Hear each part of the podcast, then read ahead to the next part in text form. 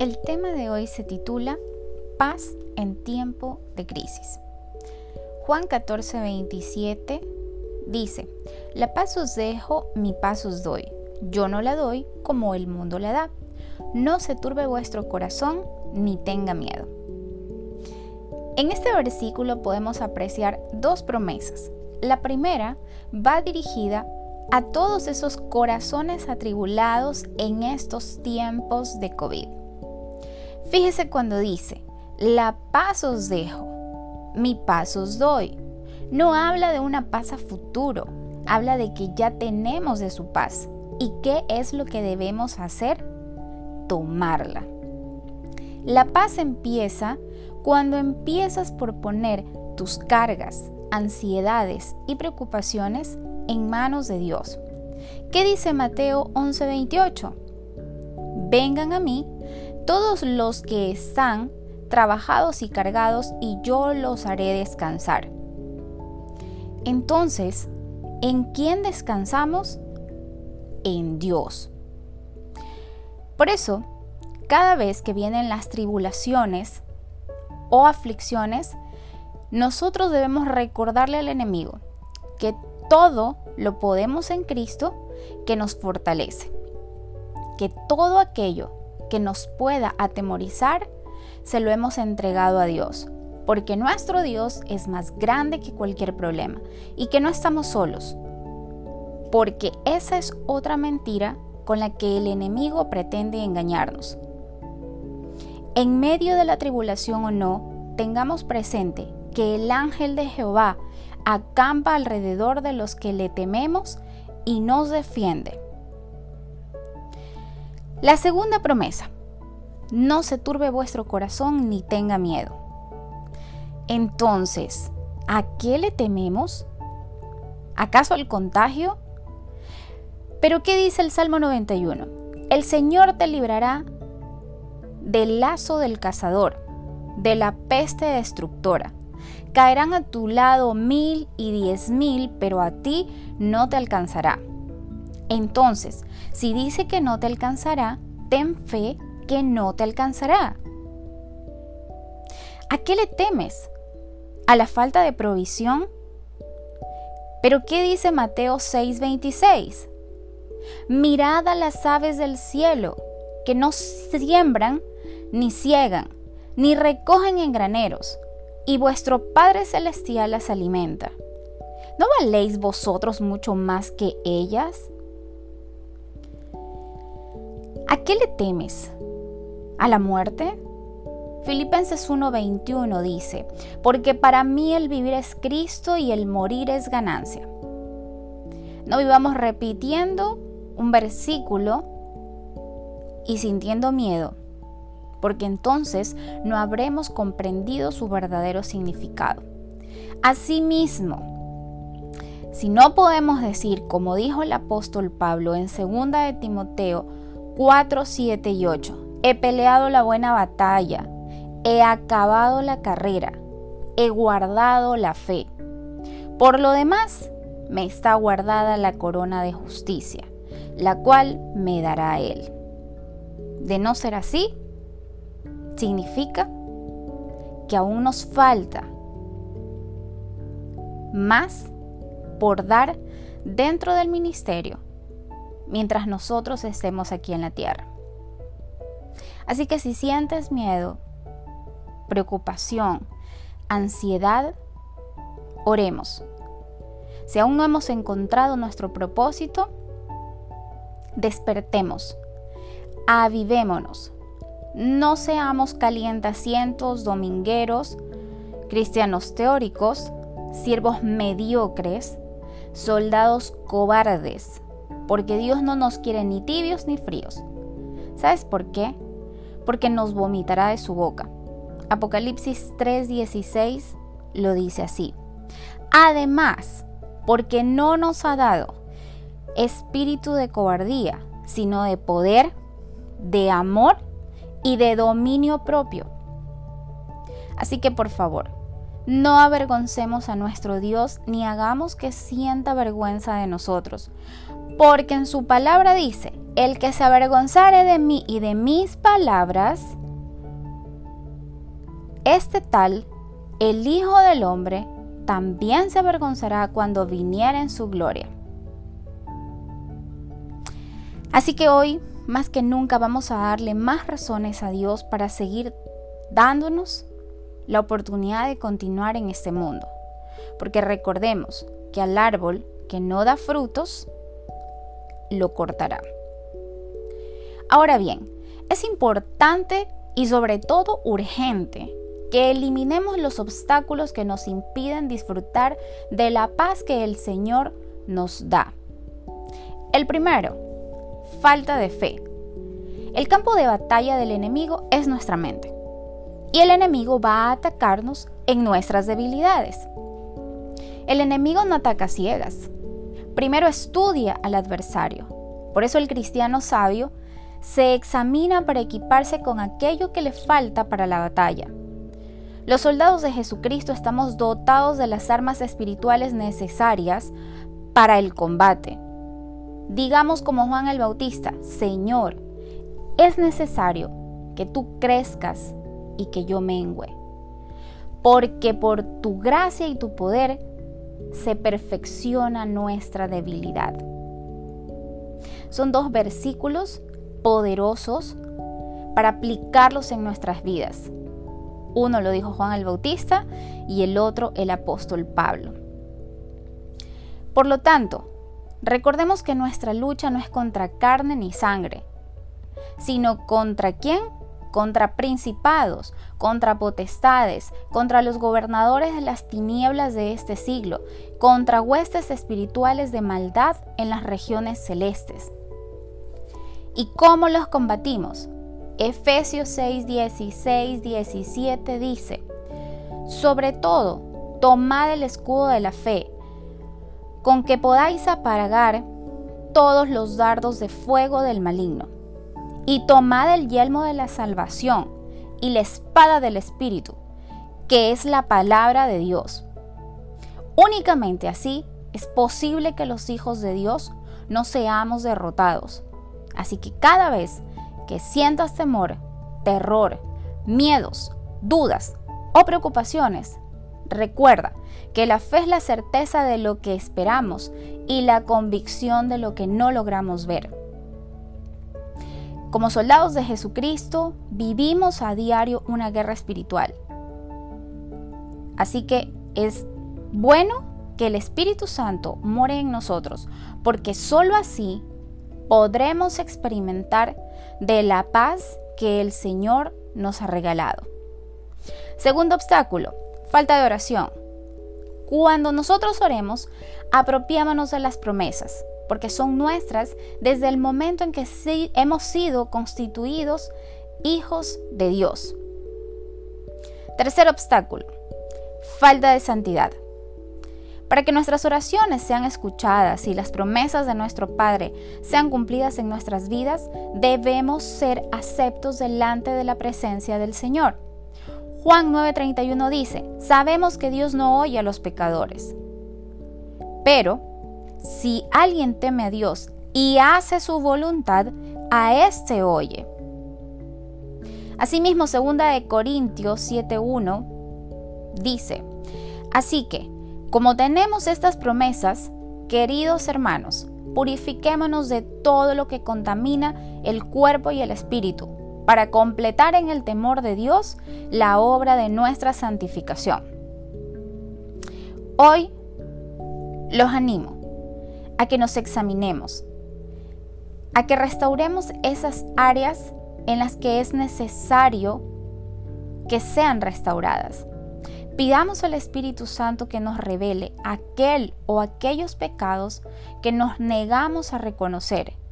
Y entonces abramos camino a nuestra oración para que sea escuchada en la presencia del Señor. Saludos cordiales de su hermana en Cristo, Andrea. Que Dios nos bendiga.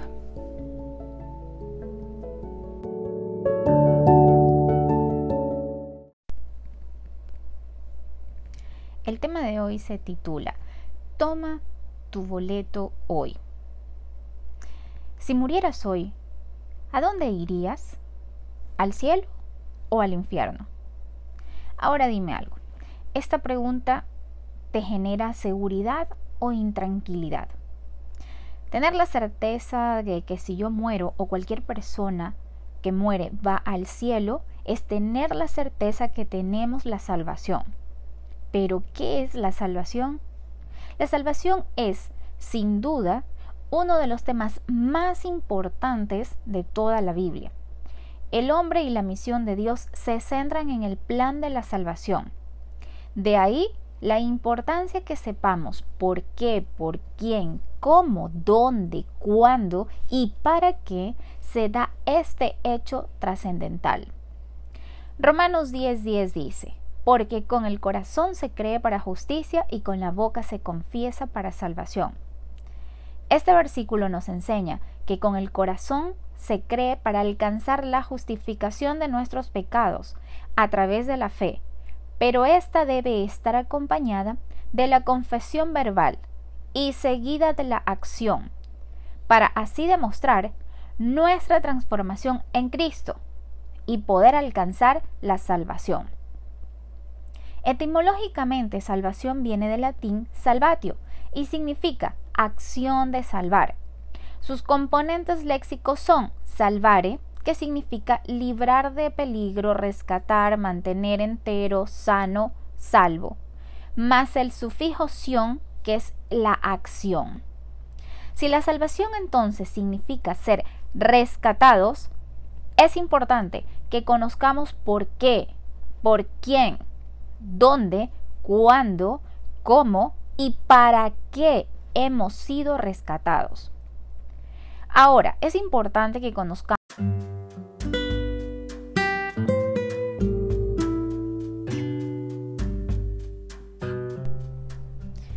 El tema de hoy se titula Toma tu boleto hoy. ¿Conocías el plan de la salvación? Si murieras hoy, ¿a dónde irías? ¿Al cielo o al infierno? Ahora dime algo más. Esta pregunta te genera seguridad o intranquilidad. Tener la certeza de que si yo muero o cualquier persona que muere va al cielo es tener la certeza que tenemos la salvación. Pero, ¿qué es la salvación? La salvación es sin duda uno de los temas más importantes de toda la Biblia. El hombre y la misión de Dios se centran en el plan de la salvación. De ahí la importancia que sepamos por qué, por quién, cómo, dónde, cuándo y para qué se da este hecho trascendental. Romanos 10:10 dice, porque con el corazón se cree para justicia y con la boca se confiesa para salvación. Este versículo sin duda alguna nos enseña que con el corazón se cree para alcanzar la justificación de nuestros pecados a través de la fe, pero que ésta debe estar acompañada de la confesión verbal seguida de la acción, para así demostrar nuestra transformación en Cristo y poder alcanzar la salvación. Etimológicamente salvación viene del latín salvatio y significa acción de salvar. Sus componentes léxicos son salvare, que significa librar de un peligro, rescatar, mantener entero, sano y salvo, más el sufijo sion que implica la acción. Ahora, si bien la salvación significa ser rescatados, es importante que conozcamos por qué, por quién, dónde, cuándo, cómo y para qué hemos sido rescatados. Ahora, ¿por qué necesitamos ser salvados o rescatados? Romanos 3, 23 dice, por cuanto todos pecamos, todos estamos destituidos de la gloria de Dios. Por lo tanto, como el pecado entró en el mundo por un hombre y por el pecado la muerte, así la muerte pasó a todos los hombres, por cuanto todos pecaron. Romanos 5.2. La Biblia es sumamente clara respecto al por qué. Ambos versículos hablan de nuestra condenación heredada desde Adán. Por lo tanto, ninguna generación está exenta de la condenación. Ahora, ¿quién nos salvó o nos rescató? Es importante que conozcamos en Romanos 5, 17, 18 nos señala claramente que Cristo nos salvó. Pues si por la transgresión de uno solo reinó la muerte, mucho más reinarán en vida por uno solo.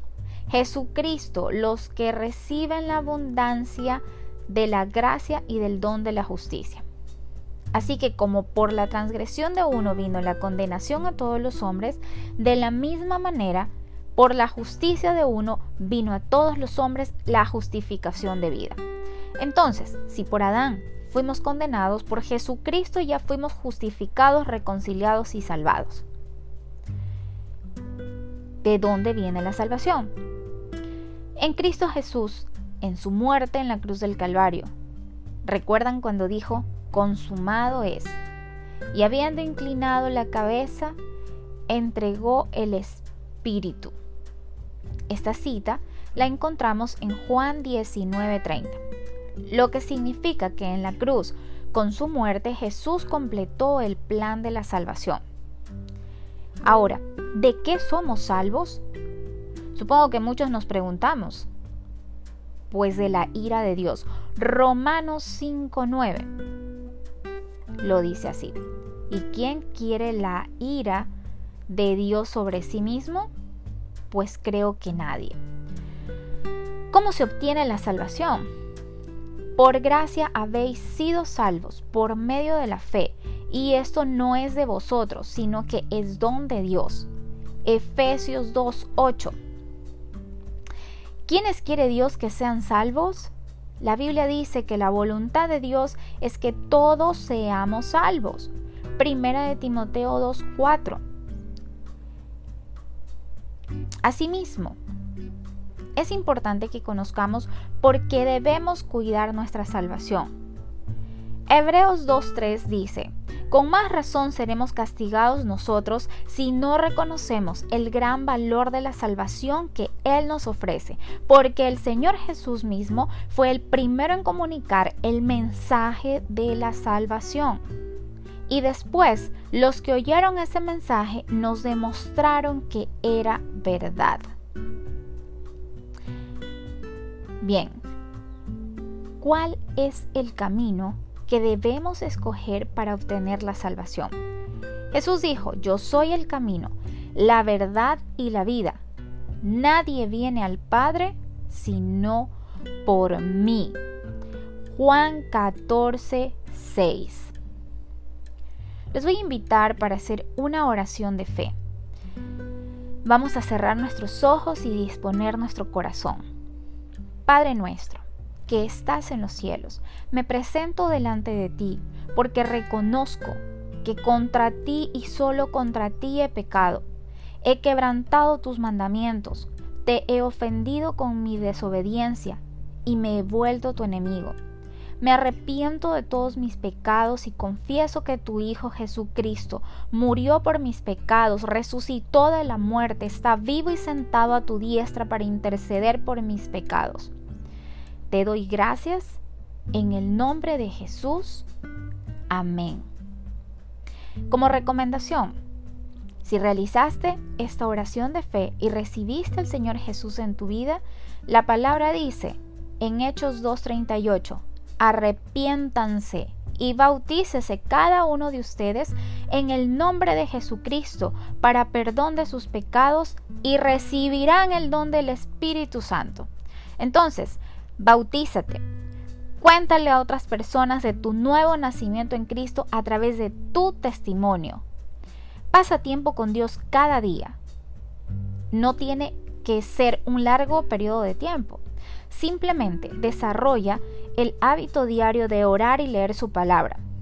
Pídele a Dios que incremente tu fe y tu entendimiento cada vez que lea su palabra. Busca estar en comunión con otros cristianos. Sé parte de una comunidad cristiana que pueda responder tus inquietudes y te apoye en todas tus necesidades espirituales. Además, encuentra una iglesia local en la que también puedas congregar. De mi parte, un fuerte abrazo. Que Dios te bendiga.